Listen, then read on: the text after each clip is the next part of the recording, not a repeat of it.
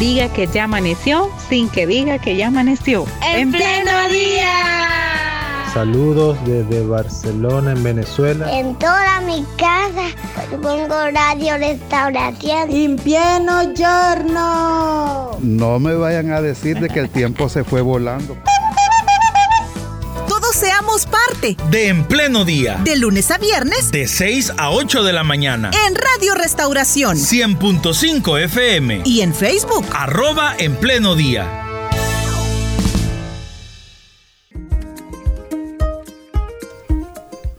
Ruth López, buenos días. Usted es abogada y le damos la bienvenida a nuestro programa. Hoy que queremos hablar acerca de la importancia de la Constitución de la República. Buenos días.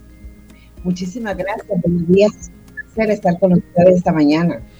Perfecto, Ruth, y, reiteramos el agradecimiento por estar con nosotros y le damos la bienvenida también a las personas que nos ven en estos momentos a través de nuestras redes sociales, quienes se unen a nuestro Facebook Live, quienes están pendientes desde nuestro canal en YouTube o desde nuestra cuenta en Twitter. ¿Por qué es necesario, Ruth, en los países una constitución? y qué le puede diferenciar si es más o menos importante que otra ley o que otra normativa? Bueno, primero hay que establecer que es una constitución. La constitución es la norma primaria, la norma fundamental que establece los derechos y las obligaciones de los ciudadanos, pero que también establece la estructura de un Estado.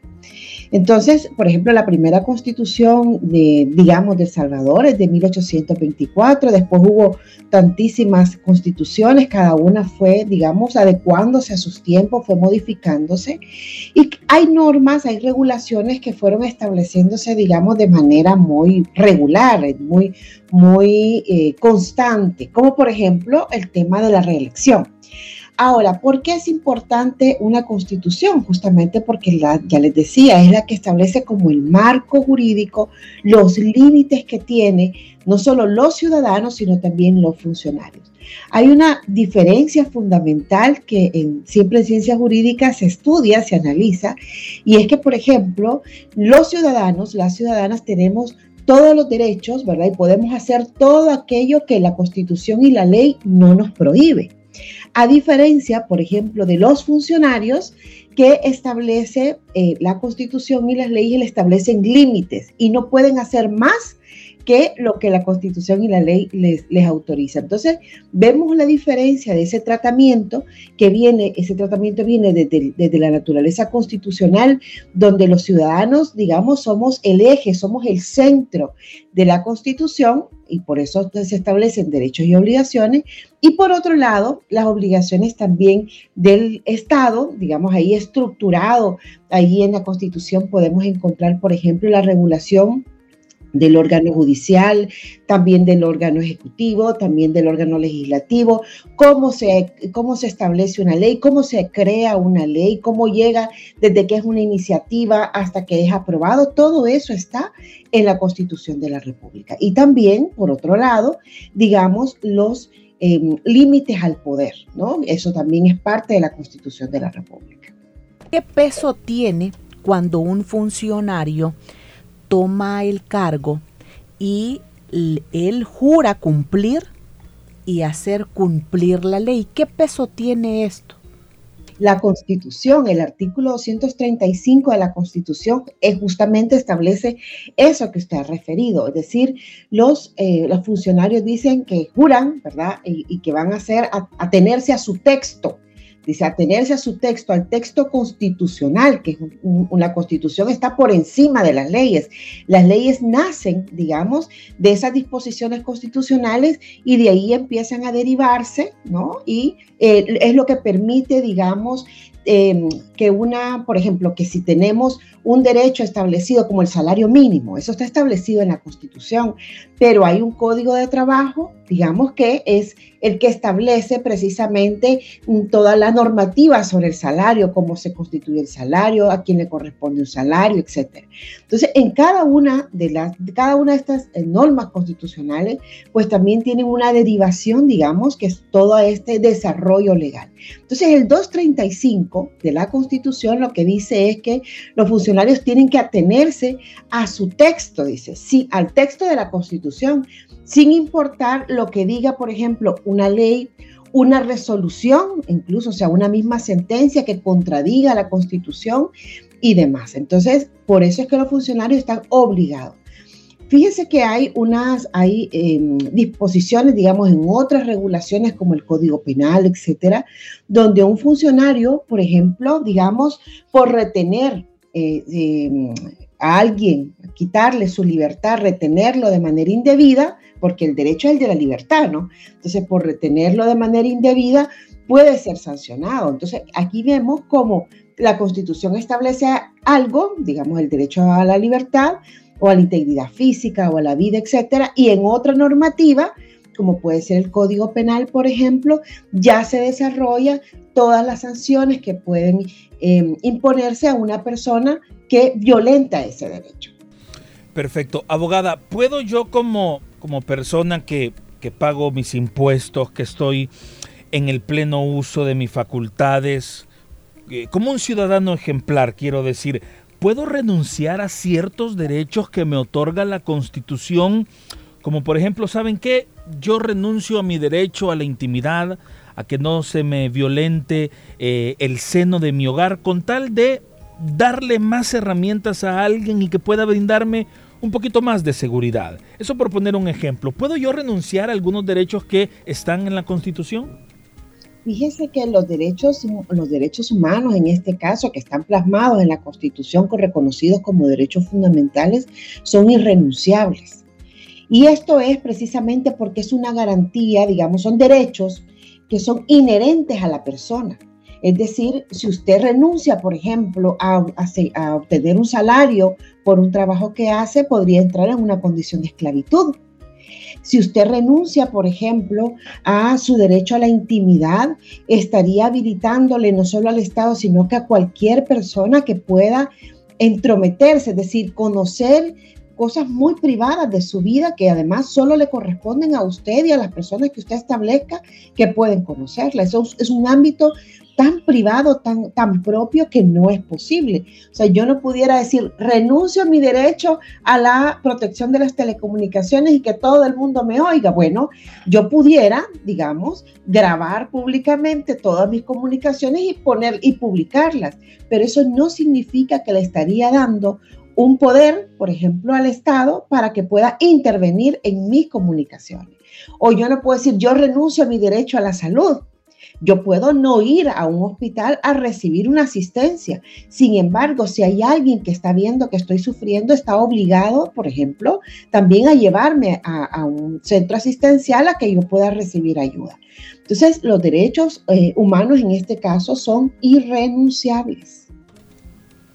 ¿Cuáles son y a qué se refiere cuando se habla de artículos pétreos? Sí, perfectamente. Estos son los artículos que están establecidos en la Constitución en el artículo 248.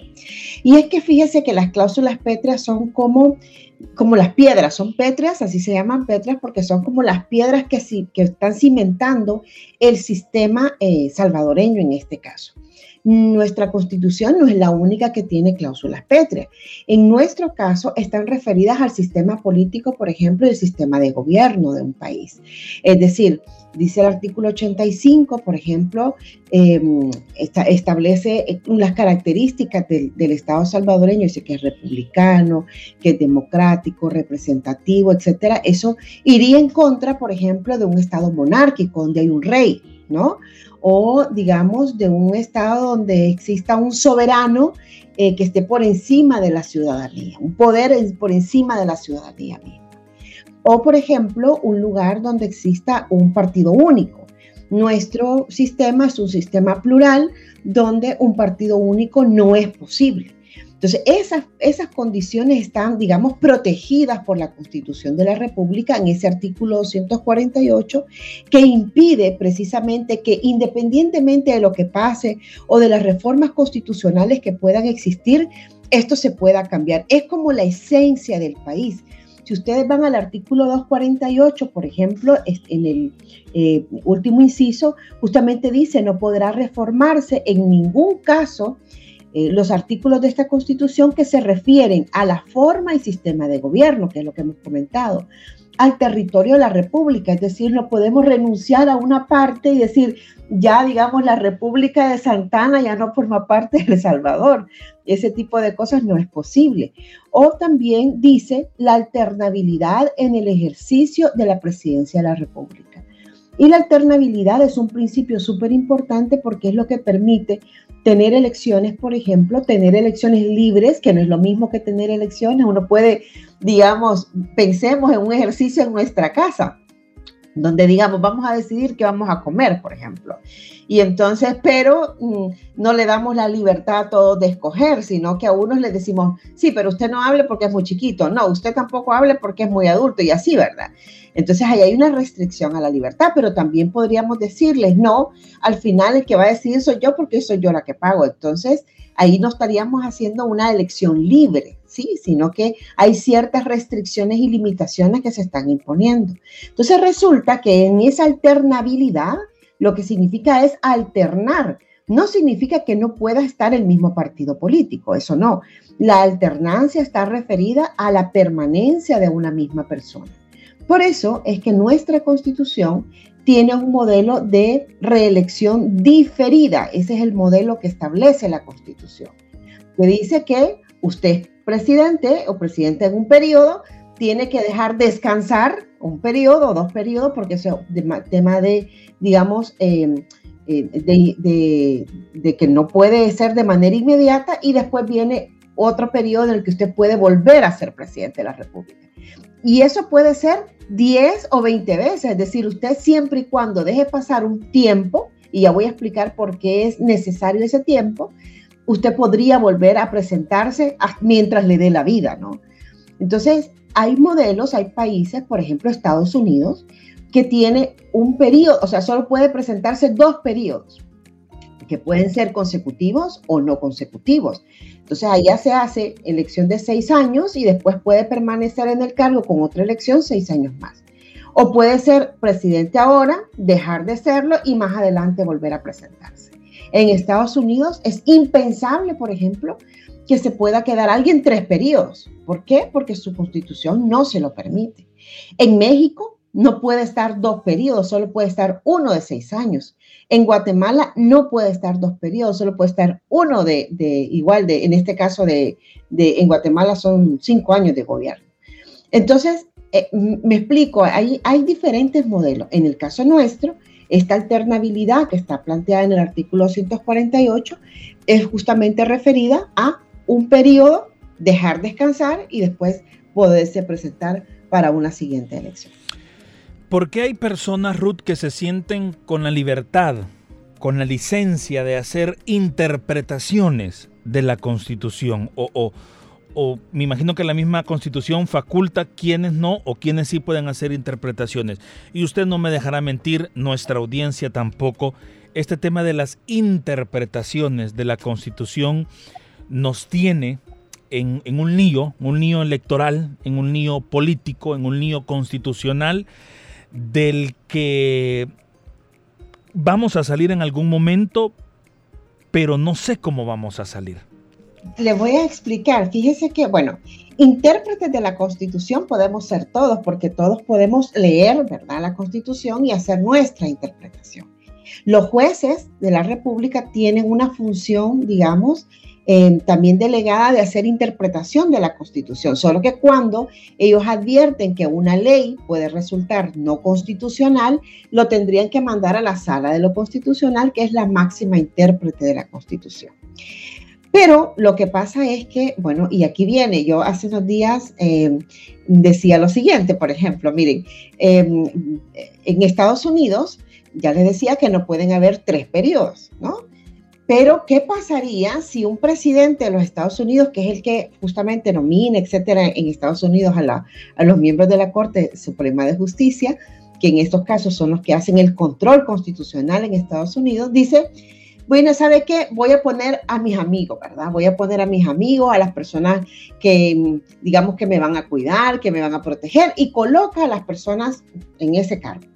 Y resulta que estas personas le dan, le habilitan a, no tener dos periodos, no solo tener dos periodos, sino un tercero, ¿no? O sea, eso va contra la constitución de Estados Unidos, pero alguien me puede decir, sí, pero fíjese que ellos así lo decidieron, sí, pero está en contra de la constitución. Y más, digamos, si estas personas han sido puestas en esos lugares sin cumplir los requisitos para el cargo, porque en el caso, por ejemplo, de Estados Unidos, los cargos son vitalicios. Hasta que, hasta que las personas no se quieran retirar, ahí permanecen y, están todo el tiempo. Entonces, imagínense en esa situación y les voy a decir que justamente eso es lo que ha pasado en otros países. En Honduras fue mm, la Corte eh, de, digamos, la Corte Suprema de Justicia, en este caso el ámbito constitucional, el que estableció que, em, que el presidente Juan Orlando Hernández pudiera, digamos, reelegirse de manera inmediata porque en Honduras tampoco estaba permitido. También pasó en Nicaragua con el presidente Daniel Ortega porque ahí hubo una interpretación constitucional de que la persona tenía derecho, decía la, en ese caso la Corte Constitucional dice, dice que la persona tiene derecho a presentarse en una, en una reelección. Entonces, esto que, hemos, que ha ocurrido en nuestro país no es una situación nueva en nuestra América.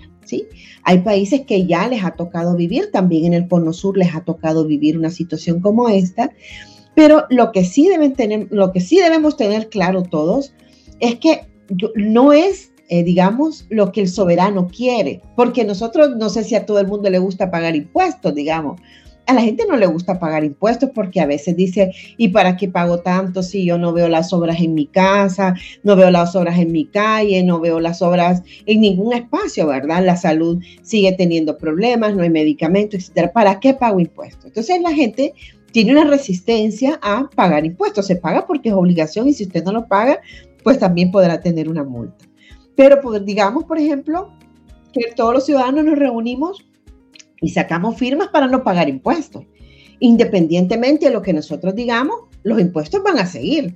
Bueno, así pasa, digamos, con, unas, con algunas cláusulas que nosotros queramos que, no, es que fíjese que yo quisiera que eso se quitara, sí está bien, ¿verdad?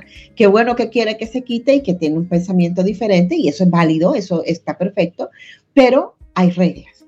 Y dentro de esas reglas está, por ejemplo, el 248, que es un límite, y también los límites de lo que cada uno de los funcionarios puede hacer o no, o de las obligaciones que tiene como funcionario dentro de una institución pública.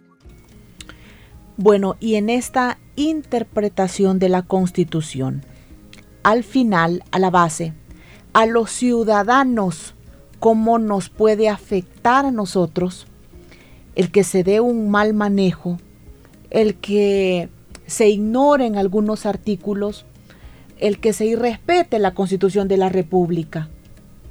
Fíjense que, bueno, todos estamos obligados a respetar la constitución. Hay un artículo muy importante de la constitución, que es el artículo 73, el ordinal segundo, que dice que los ciudadanos estamos obligados a cumplir y a hacer cumplir la Constitución. Es decir, no es solo que nosotros estamos obligados a hacer lo que la Constitución nos dice, sino también estamos obligados a exigir, digamos, que, que se cumpla la Constitución. Así dice, artículo 73, los deberes políticos del ciudadano son cumplir y velar porque se cumpla la Constitución de la República.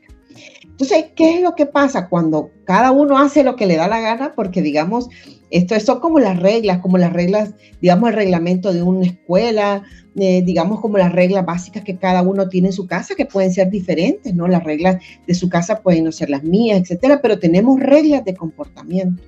Entonces, esas reglas eh, esenciales de un, país están en la Constitución. Cuando cada uno, digamos, piensa de una manera diferente sobre, sobre qué es lo que debo hacer o, o, esto no me gusta, no lo voy a cumplir, por eso ponía el ejemplo eh, de los impuestos, no quiero hacer esto, eh, no me parece que debo respetar la vida de los demás, no me parece que debo pagar el salario mínimo, no me parece que debo pagar las prestaciones de seguridad social. Eso puede decirlo un empresario, por ejemplo, un empleador que no quiera cumplir con sus obligaciones. Eh, eh, eso lo que estaría haciendo es permitiendo una anarquía, porque es permitiendo que cada una de las personas hiciera lo que le diera la gana, ¿no? Y si no es así, digamos, si solo, solo es una, una, una persona o un órgano, digamos, o solo el gobierno el que quiere hacer lo que le da la gana, independientemente de lo que establecen las reglas, las normas, etcétera, pues lo que ocurre es que mm, empiezan a, a vulnerarse los derechos desde el mismo Estado. Voy a poner un ejemplo. En el caso, digamos, de las detenciones, dice la Constitución de la República, el artículo 12, inciso segundo, y el artículo 13, inciso segundo, que cuando una persona es detenida, una persona tiene derecho a que se le informe las razones de su detención. ¿Sí? Porque si no podría ser una, una detención arbitraria y la Convención Americana de Derechos Humanos también lo establece. Entonces dice, usted cuando es detenido, tiene derecho a que le digan, mire, usted está siendo detenido eh, porque lleva más grados de alcohol o porque fíjese que estamos investigando y usted apareció en un nexo con algún, digamos, este, alguna estructura criminal o hemos descubierto de que usted mm, participó en tal delito, etcétera, ¿no? Usted tiene derecho a que se lo diga. Pero resulta que con el régimen de excepción, por ejemplo, ese derecho, esa garantía que está establecida en la Constitución, no existe. ¿Sí? Dicen, vamos a suspender este derecho, está suspendido para todos los ciudadanos, porque esto no es solo que se suspende para una parte, no, se suspende para todos. Y a cualquier persona en cualquier condición no están obligados a decirle por qué se detiene. Entonces, ¿qué es lo que ocurre?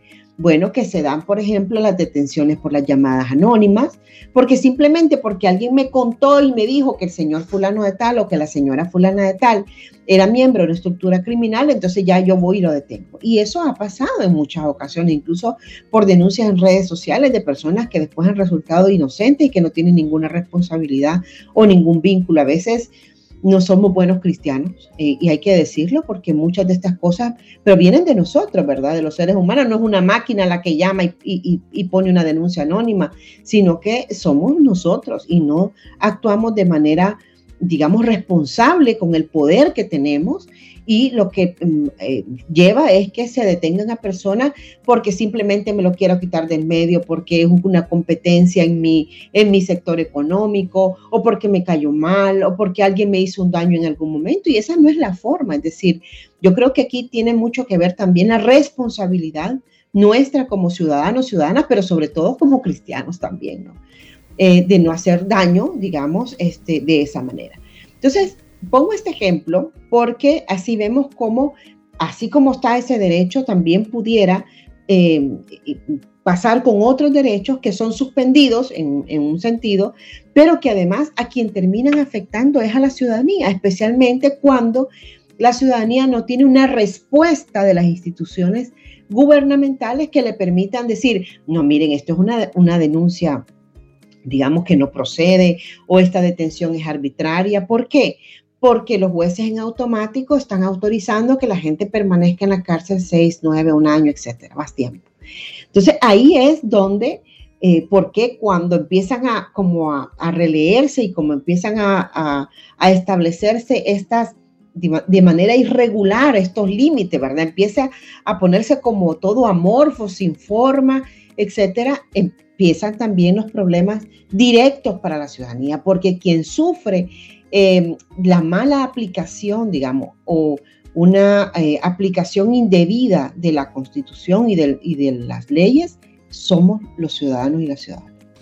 Muy bien, abogada. Y volviendo al ejemplo del ciudadano ejemplar, ¿qué me queda por hacer cuando el máximo documento legal llamado Constitución que me da derechos, me da también deberes y responsabilidades, empieza a ser pisoteada, empieza a ser vulnerada por otros. Y estos otros, para variar, son los que están en el poder, son los que tienen fueros, son los que parecen intocables.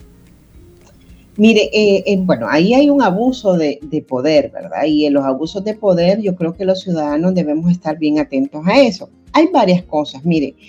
En primer lugar, eh, en nuestra sociedad, como ha ocurrido en otras sociedades, porque eso no solo es exclusivo del, Salvador, ha ocurrido de que las, ciudadanías, digamos, quedan en silencio. Quedan en silencio por miedo, ¿verdad? Porque a veces se le teme al aparato estatal, justamente porque no hay un mecanismo de justicia, porque si hubiese un mecanismo de justicia no habría por qué temer, ¿verdad? Yo digo lo que pienso, eh, soy consecuente con lo, que, con lo que digo y pues nada. Pero cuando no hay un sistema judicial independiente, etcétera, la gente tiene miedo porque puede pasar un año o año y medio detenido y nadie le va a, responder, ¿no? Y, puede ser incluso que, ah, él se oponía a tal cosa, bueno, entonces denunciémoslo para que se lo lleve el régimen, ¿no? Ahora, ¿qué es lo que corresponde? Realmente lo que le corresponde al ciudadano, a la ciudadana, es eh, ejercer su derecho. Ya decía el artículo 73 de la Constitución de la República, el numeral segundo, y en este caso, por ejemplo, correspondería denunciar, correspondería demandar, correspondería exigir eh, yo sé que es complejo especialmente y por eso hablo del tema del miedo, ¿verdad? Pero nosotros vamos, digamos, uno de los mecanismos que se utiliza eh, en los países democráticos, porque ya cuando no son países democráticos la elección no sirve para hacer un recambio de autoridades. La, elección lo que sirve es para asegurar, digamos, que alguien se mantenga en el poder. Pongo el ejemplo de China, donde vota el 99% de las personas y el 100%, y el 99%, el 100% el 99% vota por una opción política. Habría que ver si eso realmente es así, o por ejemplo el caso de Nicaragua, donde hay elecciones, pero no se puede decir que hay elecciones libres y competitivas, porque pues a, los, a los competidores se les mete preso, ¿verdad? O sea, tener elecciones no significa que la gente tenga la posibilidad de elegir libremente. Voy a poner otro ejemplo. No se configura una elección libre cuando hay, digamos, uso de aparato estatal o de, em, de, recursos públicos para hacer campaña electoral, porque en ese caso se están utilizando los recursos públicos de manera indebida y hay una influencia indebida eh, negativa, en este caso, sobre la ciudadanía. Y digo negativa porque a quien afecta es a la ciudadanía en su libertad de decidir, ¿no? Hay una influencia excesiva por lo general. Entonces, en este caso, eh, pues lo que queda, también la constitución habla eh, y que creo que muy poco se ha abordado porque da, da miedo y da miedo justamente por nuestra historia y es el derecho a la insurrección de la ciudadanía. Claro, la, insurrección no tiene por qué ser una insurrección violenta, ¿no? Eso no, no parte de eso, ni es que se haga una apología de la insurrección, simplemente hay que conocer precisamente cuáles son esos límites, los mismos límites constitucionales de este derecho, porque además lo reconoce como un derecho a la constitución. Ahora, insisto, el otro mecanismo es el tema de eh, las elecciones, ¿no? Los procesos eleccionarios son eh, mecanismos de cambio. Yo siempre he creído, por ejemplo, que quedarse en casa, no votar, es un acto incluso muy egoísta. Eh, digamos, para mí es, una, es un acto que no es un acto cristiano, porque, digamos, la cristiandad está basada precisamente eh, también en estos valores y en estos principios humanos de la solidaridad. De, velar también por el bien común, porque eso es lo que nos enseñó Jesús, ¿no? Entonces, de ahí que creo que, por ejemplo, el, no ir, ¿verdad?, a votar, el no querer ser parte, también me hace parte de una decisión. ¿A qué me refiero? Hace unos días yo les decía a unos estudiantes, eh, ¿Ustedes están de acuerdo? En ese momento había sido la elección de mm, la presidencia de la, Corte, de, la, de la Corte de Cuentas de la República, es decir, la configuración. Eso fue recientemente ahora en, febrero, eh, no, perdón, en septiembre, me parece, inicios de septiembre o agosto, final de agosto.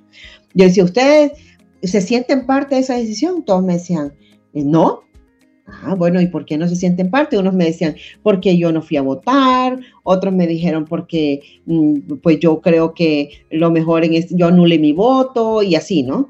Yo le dije, bueno, pero también son parte, porque su decisión fue quedarse en su casa y eso lo que hizo fue que otros decidieran por usted.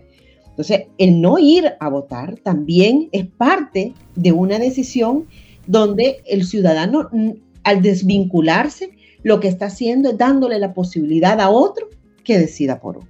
Entonces no, no podemos ver las cosas así como, no, yo en eso no me meto, o eso no son cosas que en las que yo debo participar, etcétera. Pero al final, no participando, también está tomando una decisión de dejar que otros decidan por usted. ¿Qué papel juega en todo esto la Sala de lo Constitucional en la Corte Suprema de Justicia? Fíjese que la Sala de lo Constitucional eh, por muchos años fue una institución, digamos, que no ejerció todo el poder que le corresponde.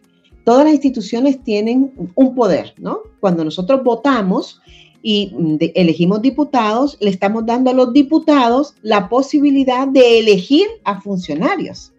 O sea, no solo es que hagan leyes, porque la, Asamblea Legislativa tiene varios, eh, varias funciones. La primera es hacer leyes, que es la que casi todos conocemos, pero también tiene una función de elección delegada, porque ellos son los que eligen a a las personas que están en las instituciones de control y también tiene una función de control. Entonces, ¿qué es lo que pasa con la sala de lo constitucional? Que son electos por la Asamblea Legislativa. Durante muchos años, la sala de lo constitucional fue una institución de control, digamos, muy débil, hasta el 2009, en el que la sala de lo constitucional empieza a ser una, un órgano de control muy fuerte y sobre todo sobre el Ejecutivo, ¿no? Y la Asamblea Legislativa, que era cuando se declaraba inconstitucionales, digamos, leyes, etcétera. ¿Qué fue lo que pasó? Y es que el primero de mayo del 2021, las personas que habían sido legítimamente electas, que habían cumplido con los requisitos para estar en la sala constitucional, fueron, digamos, eh, se quitaron, fueron quitados por la nueva Asamblea Legislativa. ¿Esto se podía hacer? No no de esta manera, es decir, no es que una persona pueda permanecer de manera perpetua, como ya les contaba, que es en el caso de los Estados Unidos, sino que también, por ejemplo, si incurre en algún delito, algo, pues se le puede procesar, ¿no? Tiene que hacer un proceso, pero se les puede procesar. Es decir, no es que son personas que están, eh, que puede quedar lo que ellos hagan en impunidad, no. Pero no es ah, esto ya no me gusta, porque saben que esto me perjudica, mejor quitémoslos, ¿no? Siempre el que controla el poder suele verse como alguien o como una institución incómoda, ¿verdad? Entonces, a veces, pues sí, los que tienen carácter autoritario lo que hacen y mejor es quitar a los que me molestan, ¿no? Quitar, callar a los que me molestan para que no me controlen. Entonces resulta que en el 2021 estas personas, las que habían sido legítimamente electas, fueron eliminadas. ¿A quién se puso? Bueno, se puso a personas que no cumplen con los requisitos para el cargo. ¿Por qué se dice esto? Bueno, porque la Constitución dice que para ser magistrado, pues tiene que tener una edad determinada, es decir, no puede ser alguien de 18 años o de 19 incluso, ni un menor de edad. Tiene que tener un número de años determinado, pero además tampoco puedo poner un ingeniero, tiene que ser un abogado, ¿verdad? De la República, etcétera. Y ahí sí hay un conjunto de requisitos que va estableciendo. Y uno de los requisitos que establece es que tiene que ser propuesto por el Consejo Nacional de la Judicatura. Es parte de los frenos y contrapesos, digamos, de las estructuras que tiene nuestra Constitución. Entonces dice la Constitución que tiene que venir propuesto por el Consejo Nacional de la Judicatura. Y pues resulta que estas personas nos fueron propuestas por el Consejo eh, eh, Nacional de la Judicatura y eh, el CNJ, y pues nada, no cumple con los requisitos. O sea, eso lamentablemente yo creo que eligieron mal, ¿verdad? Creo que hicieron mal un cálculo político, etc. Por lo tanto, estas personas carecen de lo que se llama una legitimidad de origen porque no están legitimados. Es, como si fuera un ingeniero, tampoco estaría legitimado, digamos, no, no puede ser. Es como si fuera una persona menor de edad, tampoco puede ser. Bueno, estas personas no cumplen con los requisitos para el cargo porque no vienen no provienen en este caso de una elección y de un proceso que tenían que haber hecho primero en el Consejo eh, Nacional de la Judicatura. Entonces, de ahí que, eh, que, pasa esto con personas que no cumplen con los requisitos que han sido impuestas, porque claramente fueron impuestas. Y eso suele pasar mucho cuando usted quiere que alguien no haga lo que debe hacer. Si usted, por ejemplo, mm, lo que piensa es, yo no quiero que nadie me controle, yo no quiero que nadie verifique lo que estoy haciendo, usted lo que va a hacer es o lo que hace un, mal ciudadano, porque quizá usted no, pero un mal ciudadano lo que hace es poner a alguien que no lo vaya a controlar, que no lo vaya a fiscalizar, que no le diga que no. Y eso es lo que ha pasado con la sala de lo constitucional, que es una sala de lo constitucional ilegítima, impuesta, y además es la que, digamos, yo creo, lo digo con, mucha, con mucho respeto y franqueza también, que el pago de haberlos puesto de manera eh, irregular y sin cumplir los requisitos es permitirle a quien los puso, que en este caso es el presidente de la República a través de su bancada, pues darle la, la posibilidad de reelegirse de manera inmediata, aunque la constitución no prohíbe. Muy bien, llegamos a las 7 de la mañana con 34 minutos. Vamos a cerrar nuestra entrevista. Sabemos que Ruth tiene otra asignación y apartó esta media hora para nosotros. Le agradecemos mucho sus comentarios, su análisis y sus respuestas que creo que son muy educativas para nuestra audiencia. Muchísimas gracias a ustedes por la invitación y ya saben, siempre dispuesta a estar con el público de Radio Restauración. Muy bien, buenos días. Y ustedes continúen con nosotros, son las 7 de la mañana con 35 minutos, 7.35 minutos. Oigan, importante, ¿verdad? Será también que de nuestra parte le demos un vistazo a lo que dice la Constitución de la República. Leer esos artículos, darnos cuenta, ir entendiendo, porque somos parte de esta sociedad. Nos despedimos de Facebook Live, nos despedimos de las redes sociales, pero véngase al FM, véngase al 100.5, véngase al internet www.restauración.fm para que pueda seguir disfrutando de nuestra programación. Pausa musical y volvemos enseguida con más de nuestro programa.